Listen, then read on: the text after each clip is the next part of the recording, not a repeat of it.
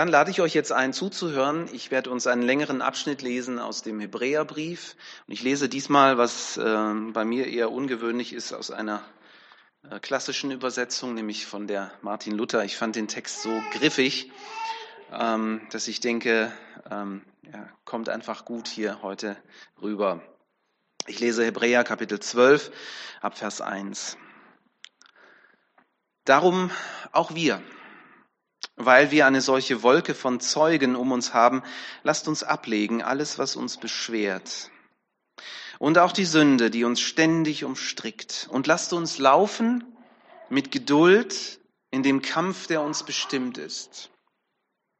Und aufsehen auf Jesus, den Anfänger und Vollender des Glaubens, der, obwohl er hätte Freude haben können, das Kreuz erduldete und die Schande gering achtete und sich gesetzt hat zur Rechten des Thrones Gottes. Gedenkt an den, der so viel Widerspruch gegen sich von den Sündern erduldet hat, damit ihr ihn, damit ihr nicht matt werdet und den Mut nicht sinken lasst. Ihr habt noch nicht bis aufs Blut widerstanden im Kampf gegen die Sünde und habt bereits den Trost vergessen, der zu euch redet wie zu seinen Kindern. Mein Sohn, Achte nicht gering die Erziehung des Herrn und verzage nicht, wenn du von ihm gezüchtigt wirst. Denn wen der Herr lieb hat, den züchtigt er und er schlägt jeden Sohn, den er annimmt. Es dient zu eurer Erziehung, wenn ihr dulden müsst. Wie mit seinen Kindern geht Gott mit euch um, denn wo ist ein Sohn, den sein Vater nicht ermahnt? Seid ihr aber ohne Züchtigung und ohne Ermahnung, die doch alle erfahren haben, so seid ihr Ausgestoßene und nicht Kinder. Wenn unsere leiblichen Väter uns gezüchtigt haben und wir sie doch geachtet haben, sollten wir uns dann nicht viel mehr unterordnen dem geistlichen Vater, damit wir leben? Denn jene haben uns gezüchtigt für wenige Tage nach ihrem Gutdünken. Dieser aber tut es zu unserem Besten, damit wir an seiner Heiligkeit Anteil erlangen. Nun ist es so, dass jede Züchtigung, wenn sie da ist, uns nicht Freude bereitet, sondern Leid. Danach aber bringt sie als Frucht denen, die dadurch geübt sind, Frieden und Gerechtigkeit. Darum stärkt die müden Hände und die wankenden Knie und macht sichere Schritte mit euren Füßen, damit nicht jemand strauchle wie ein Lama, sondern vielmehr gesund werde. Soweit der Text aus dem Hebräerbrief. Ich werde in meiner Predigt auf ähm, die, ähm, auf die ersten beiden Verse eingehen, weil da so viel Stoff drin ist, dass ähm, das andere jetzt hier keinen Platz hat. Und ähm, ich denke, wir, wir überlegen einfach miteinander, wie wir dann weitermachen. Wir haben das immer wieder in den letzten Wochen so gemacht. Ich freue mich, dass wir diese Reihe auch ähm, angefangen haben, weil ich glaube, hier steckt ganz viel für unseren ganz persönlichen Glauben einfach mit drin. Für ähm, einen kurzen Sprint hat es bei mir immer gereicht. Ich muss an meine eigene Zeit denken als ähm, im Sportunterricht. Ähm, ich weiß nicht, ähm, ähm, Sora und Yushi, ähm, seid ihr eher Langstreckenläufer oder eher Kurzstrecken? Wie ist das bei euch? Oder beides? Ihr seid richtig gut, ihr seid sportlich richtig gut, ne? Oder? Denke ich mal. Bei mir war das immer einseitig. Ich ähm, für, für 100 Meter, da gehörte ich immer zu den zu den ersten drei oder vier. Da war ich richtig gut. Schwierig war es, wenn ich 2000 Meter laufen musste. Das waren, glaub, acht Runden in unserem Stadion damals. Und äh, ja, da ließen die Kräfte schon nach der zweiten Runde nach. Das war ganz furchtbar. Seitenstechen, Schmerzen überall und oh, ich habe gedacht, nee, ich, ich schaff's nicht, ich gebe einfach auf. Aber dann war da Matthias. Matthias war ein guter Freund von mir und er war ähm, eine richtige Sportskanone und er war ein richtig guter Läufer. Er hatte seinen Lauf auch bereits vollendet und absolviert und er ist dann trotzdem gelaufen. Und zwar nochmal. Und zwar neben mir.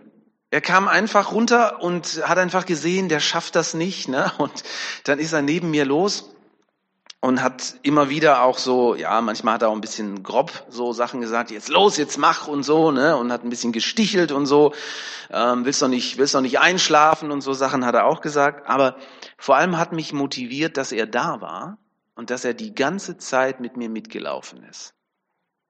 Und ich habe dann nicht aufgegeben. Ich habe dann wirklich nochmal alles aus mir rausgeholt. Es hat zwar nicht zu einer Medaille gereicht, ja, aber ähm, ich habe es ins Ziel geschafft und das war die Hauptsache. Ich habe es geschafft, weil Matthias an meiner Seite mitlief und mich anfeuerte. Und ihr Lieben, das ist das Bild, das uns der Schreiber des Hebräerbriefes hier malt und er erinnert uns daran, wir sind am Laufen. Wir sind am Kämpfen. Wir sind mittendrin. Und er sagt, wir sind umgeben von vielen Zeugen des Glaubens. Die haben den Lauf bereits vollendet. Die haben ihn absolviert. Wir haben davon gehört, wer letzten Sonntag da war in Kapitel 11, da wurden viele dieser Läufer mit Namen genannt. Es ging um Abel und Noah. Es ging um Abraham und Mose. Es ging um Daniel. Es ging um viele mehr. Es ging um die Helden des Glaubens aus dem Alten Testament, um unsere Vorbilder, um die Menschen, die vor uns gelaufen sind, die es geschafft haben, die am Ziel sind. Und das Bild, das der Hebräerbrief nun malt, ist, dass er sagt, diese Leute sind ja nicht tot. Die sind jetzt zwar nicht mehr unter uns, aber die sind immer noch da. Die Wolke der, der, der Zeugen, ja die äh, praktisch vom Himmel her wie auf der Tribüne sitzen und uns zuschauen. Und sie schauen nicht nur, sie feuern uns an. Sie schwenken Fahnen mit unserem Namen drauf und sagen, halt durch, schlaf nicht ein, mach weiter, gib nicht auf. Ein wunderschönes Bild, das uns helfen will zu sagen, es geht weiter, es geht um was ganz Wichtiges und wir dürfen jetzt nicht einfach aufgeben. Das Ziel für uns ist nicht eine Medaille, die irgendwo dann verstaubt oder die irgendwo rumsteht, ein Pokal oder sowas, sondern ähm, die ewige Herrlichkeit wartet auf uns, wenn wir im Glauben durchhalten. Und ähm, es ist so wichtig, dass wir nicht in der, in der Hälfte plötzlich aufgeben und sagen, ich kann nicht mehr. Und ihr Lieben, dafür gilt es tatsächlich alles zu geben. Dafür lohnt es sich auch, alles aufzugeben und sich nur auf eins zu konzentrieren, nämlich auf dieses Ziel. Und ich muss sagen, ich muss mich da an die eigene Nase fassen. Ich merke, es gibt so viele Dinge, die ich auch noch will in meinem Leben. Geht's euch auch so? Das sind auch gute Dinge, ja? Und die will man auch und irgendwie will man alles gleichzeitig und ja, die Bibel sagt uns, konzentrier dich auf dein Ziel, damit du es auch wirklich erreichst. Hier geht es um das Thema Sünde, ja, die sündigen Angewohnheiten, von denen wir uns distanzieren sollen, ist ganz wichtig weil sie sind eine Last, sagt der Schreiber des Hebräerbriefes. Sie behindern uns beim Laufen. Wir hatten das vorhin schon in den einleitenden Worten. Ähm, Sünde, Sorgen, Ängste, auch Groll beispielsweise, ja, dass man jemandem nicht vergeben kann. Das ist wie so eine Fußfessel, die, die dich am Laufen hindert. Jetzt stell dir vor, du hast so eine Fußfessel wie im Knast und dann musst du jetzt auf, das, ähm, auf, die, auf die Aschebahn und musst laufen. Ne? Dass das nicht gut geht, ist ja irgendwie klar. Ne? Oder kein Sportler, der, der jetzt sagt, jetzt gebe ich alles, würde sich vorher einen Rucksack mit Backsteinen drin auf den Rücken tun. Ne? Und das ist hier dieses Bild, das uns helfen will zu verstehen, leg alles ab, was dich in irgendeiner Weise hindern könnte. Jesus Christus lädt uns ein, auch heute Morgen, lädt er dich persönlich ein, von, von diesen Lasten dich zu distanzieren, sie loszulassen, sie bei ihm zu lassen. Auch die Sünde. 1. Johannes 1, 9 sagt er, wenn wir unsere Sünde bekennen, dann ist er treu und gerecht. Er vergibt uns. Und er reinigt uns. Das heißt, er macht uns wirklich frei. Und dann können wir durchatmen und dann können wir durchstarten. Dann geht's nochmal richtig los. Als befreite Kinder Gottes können wir dann laufen und können uns den Herausforderungen stellen, denen wir begegnen, in den ganz unterschiedlichen Bereichen unseres Lebens, im Alltag, in unseren Beziehungen, in Arbeit, in Freizeit und nicht zuletzt auch in der Gemeinde. Und das ist so wichtig, dass wir befreit sind und dass wir befreit laufen. Wie kann uns das gelingen? In Vers 2 heißt es, indem wir unsere Augen auf Jesus gerichtet halten, der der Anfänger und Vollender unseres Glaubens ist. Er war bereit, den Tod der Schande am Kreuz zu sterben, weil, weil er wusste, welche Freude ihn danach erwartete. Und nun sitzt er zur rechten Seite von Gottes Thron im Himmel. Ich habe mir das ähm, versucht sehr, sehr plastisch vorzustellen und ich nehme euch mal mit hinein, zunächst mal in der Rückblende, Jesus am Kreuz, weil der Schreiber des Hebräerbriefes sagt, wir sollen uns auf Jesus konzentrieren, auf ihn schauen. Jesus am Kreuz, der durchgehalten hat. Ja? Hm. Was sehen wir, wenn wir Jesus am Kreuz sehen? Was haben denn die Menschen gesehen, die ihn damals am Kreuz sahen? Ich versuche mir das einfach mal vorzustellen. Da sagt jemand, schau ihn dir genau an, der da in der Mitte. Also von dem haben sie gesagt, der ist jemand Besonderes. Das ist vielleicht nicht nur ein Prophet, der hat von sich selber gesagt, er ist der Sohn Gottes. Und ja, das könnte vielleicht so jemand gesagt haben wie ähm, ja, ein Freund vom Lazarus, der vielleicht, nachdem Jesus ihn von den Toten auferweckt hat, mit ihm zusammen war, mit ihm gesprochen hat. Also, wenn jemand Leute vom Tod wieder erweckt, dann wird er doch nicht am Kreuz sterben, oder? Da wird gleich was passieren. Schau genau hin. Schau auf, auf den in der Mitte, ja? Auf den Gekreuzigten. Oder vielleicht hat eine Frau so gesprochen, die ähm, erlebt hat, wie Jesus sie geheilt hat, die sich gesagt hat, nee, also das, das wird nicht böse enden, das wird hier richtig, das wird hier ein Wunder geben, der, der wird gleich vom Kreuz runtersteigen, ja. Und vielleicht haben das auch einige gedacht, die Jesus nicht mochten. So ein paar von den Schriftgelehrten, die Angst hatten, äh, wenn, wenn der da jetzt runtersteigt, also dann ist alles vorbei, alles, wofür wir gekämpft haben, dann äh, richtet der hier sein Reich auf und dann können wir vergessen, was wir hier jemals vorhatten. Ich glaube, solange Jesus atmete, solange sich sein Brustkorb hob und senkte, gab es Menschen, auch seine Jünger vermute ich, die an die Möglichkeit dachten, dass Jesus, er hatte das selbst gesagt, er sagte, ich kann eine Legion Engel kann ich rufen. Und die werden hier dann für Ordnung sorgen. Das kannst du aber mal wissen. Die Jünger, Johannes, ich, Johannes steht mit am nächsten dran, mit einigen Frauen am Kreuz. Ich, ich vermute, er hat gebetet, er hat immer wieder geschaut, er hat Jesus beobachtet und er hat vielleicht bis zuletzt gedacht, im allerletzten Moment passiert es doch. Es muss eine ja, es muss auch brutal gewesen sein. Ich versuche mir das vorzustellen. Du hoffst und hoffst und mit jedem Atemzug schwindet diese Hoffnung. Und du siehst, wie dein Meister sich da windet an diesem Kreuz und wie er leidet. Und du leidest mit. Und gleichzeitig denkst du vielleicht, vielleicht. Sind so Gedanken, die, die ich mir gemacht habe, weil ich, ich finde, wir wir denken in unserem Alltag auch immer wieder so. Wir, wir, denken, Jesus muss doch eingreifen. Jesus muss doch was tun. Ja, der, der Mann hat Krebs, aber Jesus kann doch. Und wir beten doch. Und warum tut er nichts? Und manchmal tut er was, und manchmal nicht. Und wir sind da mit so ganz, ganz vielen Fragen. Ist Jesus denn nun der König der Könige? Wieso lässt er zu, dass die Soldaten das mit ihm machen? Ist er der lang verheißene Messias? Wie kann er dann das römische Imperium über ihn triumphieren lassen? Ist er nicht Gott? Wie können ihn dann diese Nägel halten? Ja, aber nichts geschieht. Kein Wunder. Kein Engel erscheint. Keine Stimme erschallt vom Himmel. Das, das muss der totale Enttäuschungsmoment gewesen sein für alle.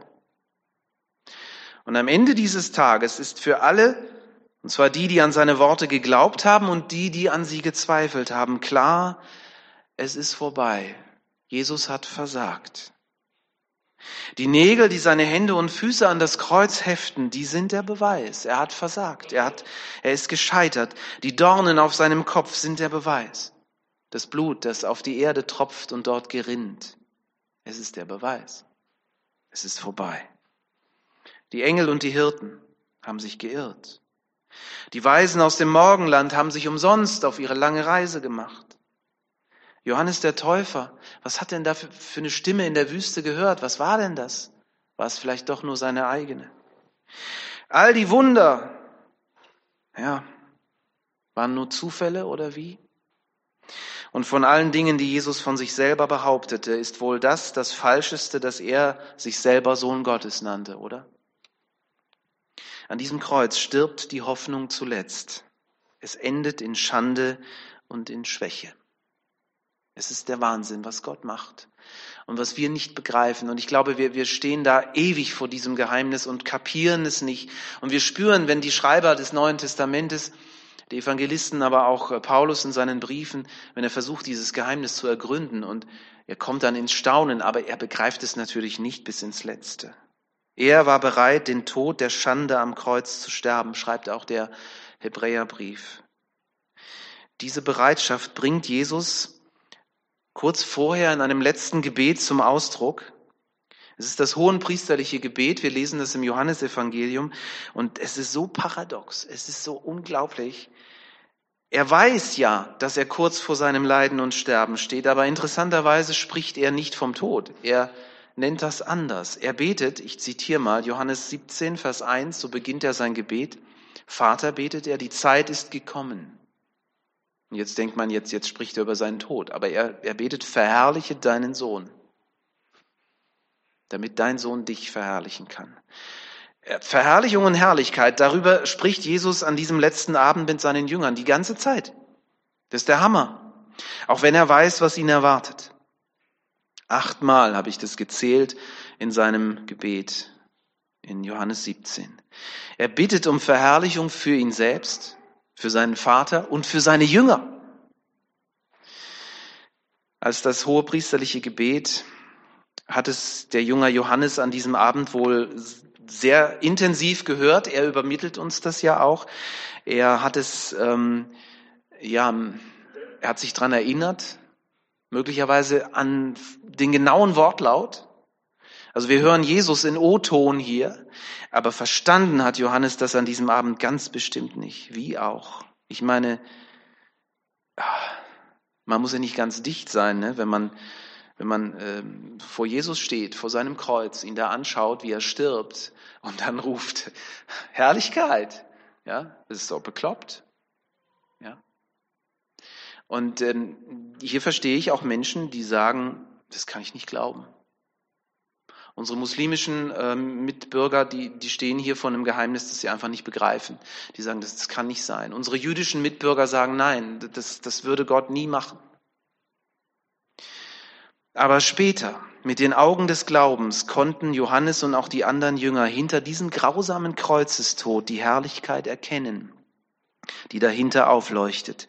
Petrus schreibt das. Er schreibt, in ähm, 2. Petrus 1, Vers 16, wir haben seine Majestät mit eigenen Augen gesehen.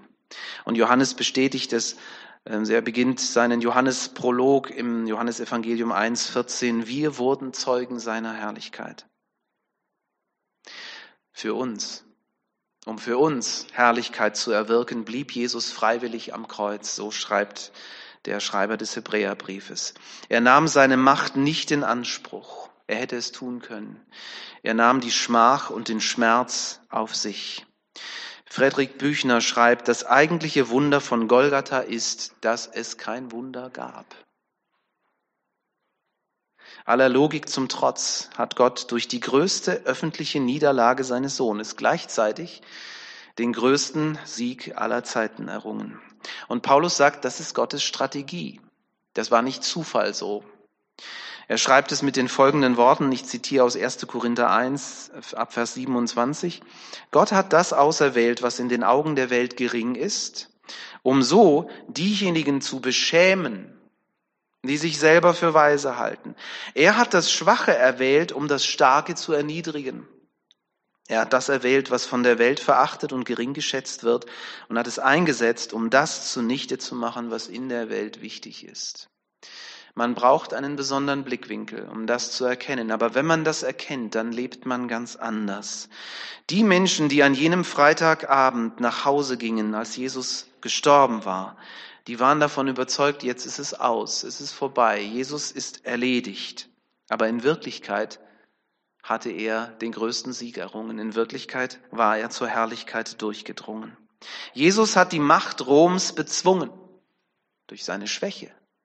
Jesus hat die Macht des Todes bezwungen durch seinen Tod. Jesus hat für uns den Weg zu einem Leben mit Gott geöffnet. Er lebt. Und wer hat an diesem Tag die größte Niederlage kassiert? Paulus schreibt in Kolosser 2,15, auf diese Weise hat Gott die Herrscher und Mächte dieser Welt entwaffnet. Er hat sie öffentlich bloßgestellt, indem er durch Christus am Kreuz über sie triumphiert hat. Liebe Geschwister, als Jesus in der Nacht vor seinem Tod Gott darum bittet, ihn zu verherrlichen, da hat er auch an dich gedacht und an mich. Das ist so schön, wie, wie Johannes das hier, hier schreibt und wiedergibt. Jesus betet, ich bete nicht nur für diese Jünger, sondern für alle, die auch später noch durch ihr Wort an mich glauben werden. Also das, das berührt mich immer besonders, wenn ich dann das Gefühl habe, Jesus hat an mich und an dich gedacht. Ja. Ähm, und er betet weiter, Vater, ich möchte, dass die, die du mir gegeben hast, bei mir sind, damit sie meine Herrlichkeit sehen können. Hier, hier schon und für immer. Ja. Wie geht's dir mit der Herrlichkeit Gottes? Sehnst du dich danach, dass, dass du ein Stück weit davon was mitkriegst, dass sie in deinem Leben aufleuchtet, in deinem Alltag, in deinen Fragen, in deinen Schwierigkeiten und Problemen? Ich denke ja. Also mir geht es so. Und Paulus sagt, dass die vor uns liegende Herrlichkeit jeden Aufwand wert ist, auch Leid und Schmerz.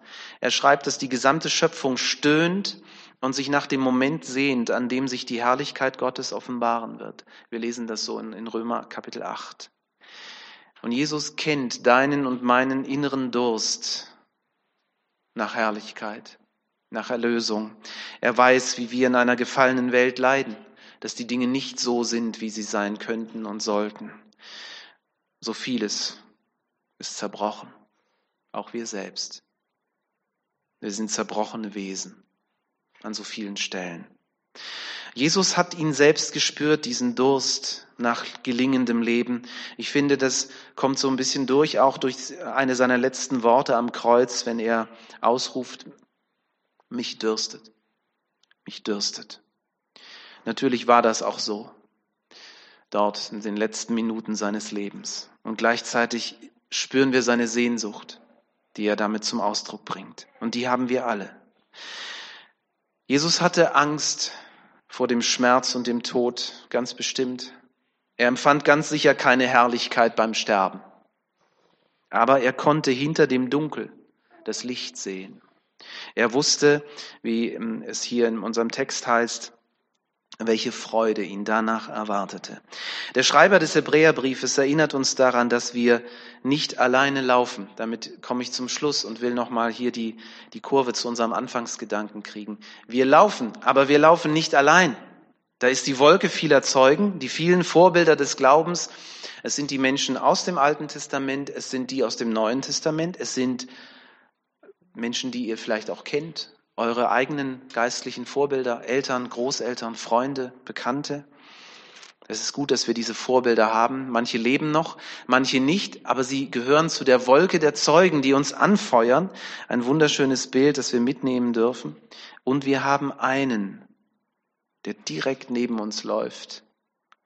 Für mich war das damals der Matthias, ja. Ich habe seinen Namen nicht vergessen, obwohl ich überhaupt keinen Kontakt mehr zu ihm habe, seit vielen, vielen Jahren. Paulus schreibt, Christus lebt in euch. Wir lesen das in Kolosser 1, 27. Christus lebt in euch. Näher könnte Jesus uns nicht sein. Er läuft mit, er ist da. Und darin heißt es dort weiter, liegt eure Hoffnung. Ihr werdet an seiner Herrlichkeit teilhaben. Das wünsche ich mir, das wünsche ich euch, auch in der kommenden Woche und auch jetzt in diesem Moment der Begegnung mit unserem Herrn, auch wenn wir das Abendmahl miteinander feiern, ein Stück Herrlichkeit. Möge es in uns aufleuchten, in unseren Gedanken und Herzen. Möge es uns Hoffnung und Kraft geben für das, was vor uns liegt, damit wir durchhalten, damit wir nicht aufgeben.